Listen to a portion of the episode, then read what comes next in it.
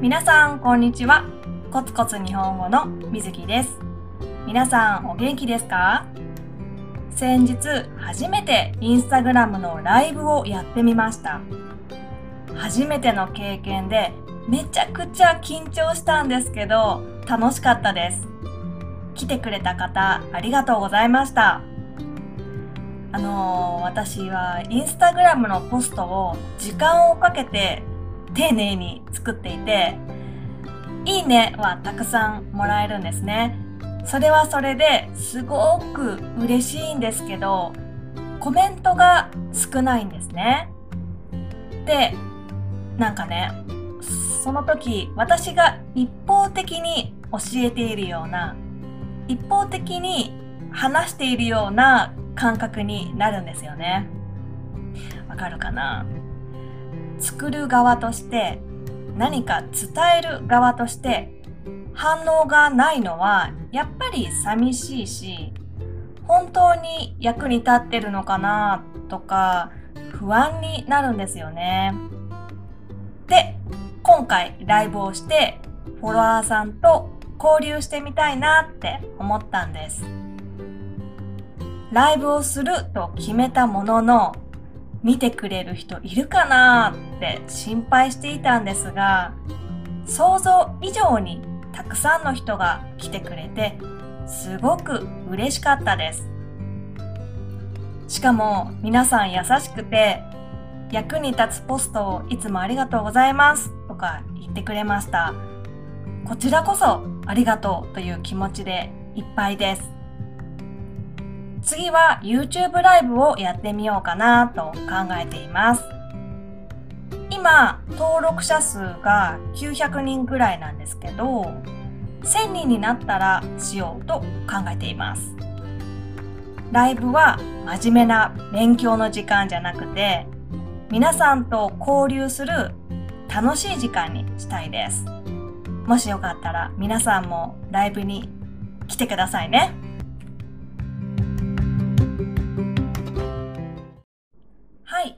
日は短歌について話そうと思います。短歌は短い歌と書きます。短歌知ってますか？短歌は日本の伝統的な詩のことです。詩、ポエムです。私のポッドキャストのエピソード8でも伝統的な詩について話したんですけど、あの時は短歌じゃなくて川柳。川柳について話しました。今回は短歌です。短歌は57577のリズムで書かれています。これは一般的には57577って読むんですけどね。えっ、ー、と、ちょっと説明しづらいので、例を挙げますね。短歌を読んでみます。お月様、白く輝く寒い夜、星も輝くきれいな空だ。お月様、白く輝く寒い夜、星も輝くきれいな空だ。これは私が7歳の時に作った短歌です。じゃあちょっと説明していきますね。皆さん手を出してください。指を折って音を数えていきましょう。いきますよ。お月様。これね、5ありますよね。音が5個あります。お月様は月のことです。ムーン、月です。はい。えー、続きます。白く輝く。白く輝く。これは音が7つありますよね。輝くは光るという意味です。次。寒い夜5ですよね。次は星も輝く7あります。最後、きれいな空だ。これも7です。わかりますか ?5、7、5、7、7ですね。このリズムです。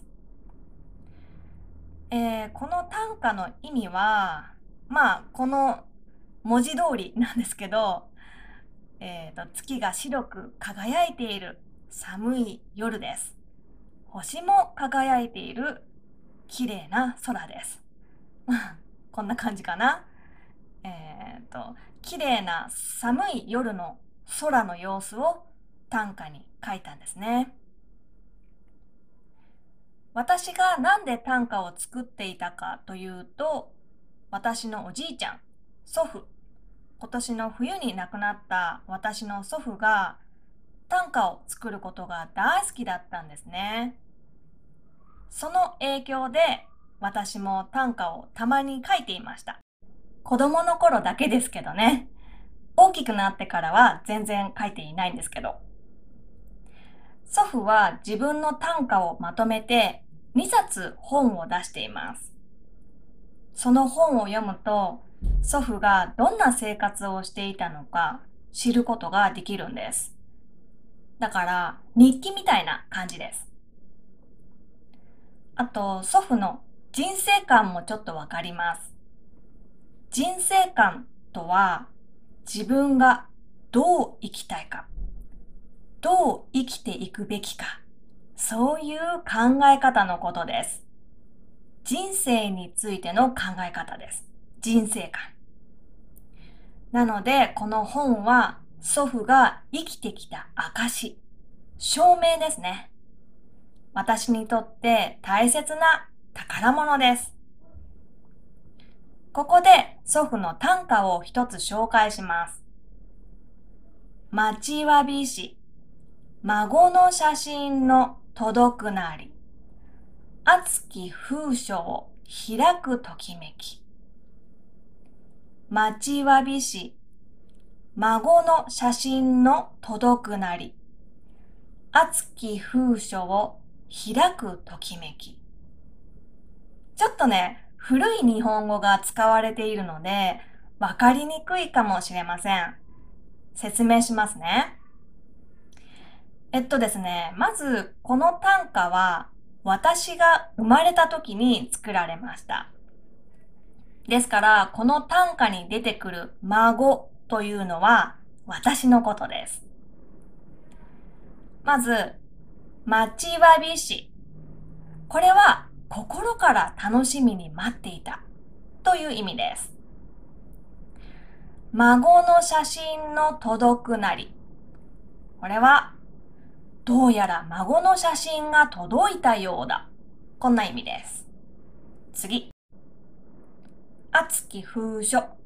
これは熱い手紙のことです。この熱いは hot じゃないですよ。hot の熱いじゃなくて、熱い、薄いの熱いですね。熱い手紙、熱い封筒ですね。熱き封書を開くときめき。つまりですね、生まれたばかりの孫の写真がたくさん入った封筒を開く時のときめき。ときめきっていうのは嬉しくて、楽しくて、ドキドキ、そんな気持ちのことです。私が生まれた時は30年以上前ですから、スマートフォンなんてもちろんないです。パソコンもみんな持ってないです。だから、すぐ孫の顔を見ることができなかったんですよね。それに私は愛知県で生まれて、祖父は高知県に住んでいましたから、とっても遠いんですよ。だからすぐに会えない。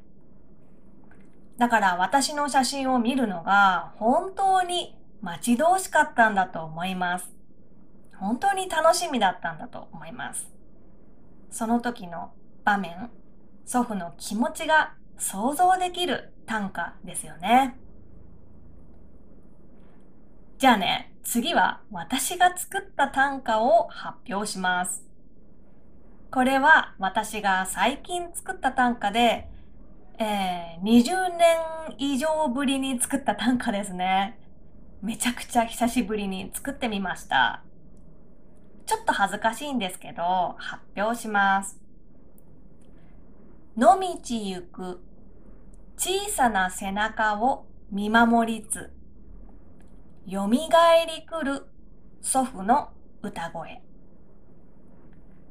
野道行く小さな背中を見守りつ、よみがえりくる祖父の歌声。まあ、これは今年の冬に祖父が亡くなって、お葬式で高知県へ行った時に作りました。祖父の家はすごく田舎にあるので、本当に山に囲まれたところにあるんですよ。で野道っていうのはそういう自然の緑に囲まれた道のことです。で、次の小さな背中っていうのは私の子供たちのことです。子供たちの背中。つまり、この短歌の場面は、私は子供たちの後ろ、背中を見守りながら、優しく見ながら歩いているわけです。わかるかな？そう。で、野道を歩きながら、私は子供たちの背中を見ている。で、そんな時に耳に蘇ってくる。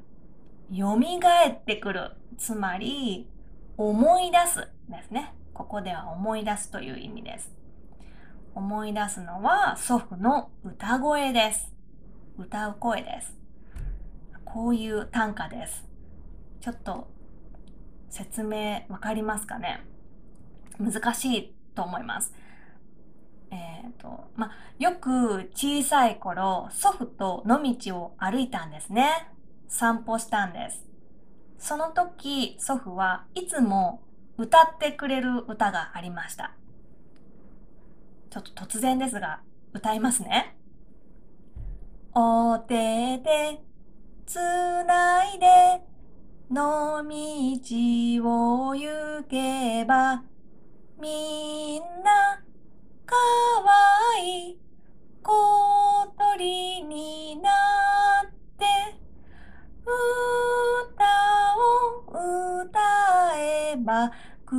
靴が鳴る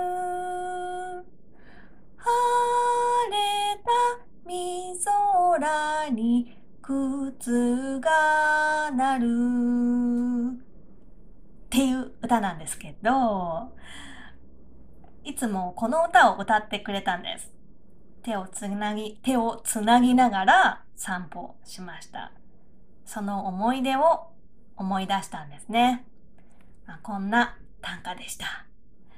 はい、今日はここまでです。皆さん、短歌どうですか？ぜひチャレンジ書いてみてくださいね。はい。このポッドキャストのスクリプトはホームページを見てください。そして、インスタグラム、YouTube、Twitter、Facebook、こちらもどうぞよろしくお願いします。では、今日もコツコツ頑張りましょう。バイバーイ。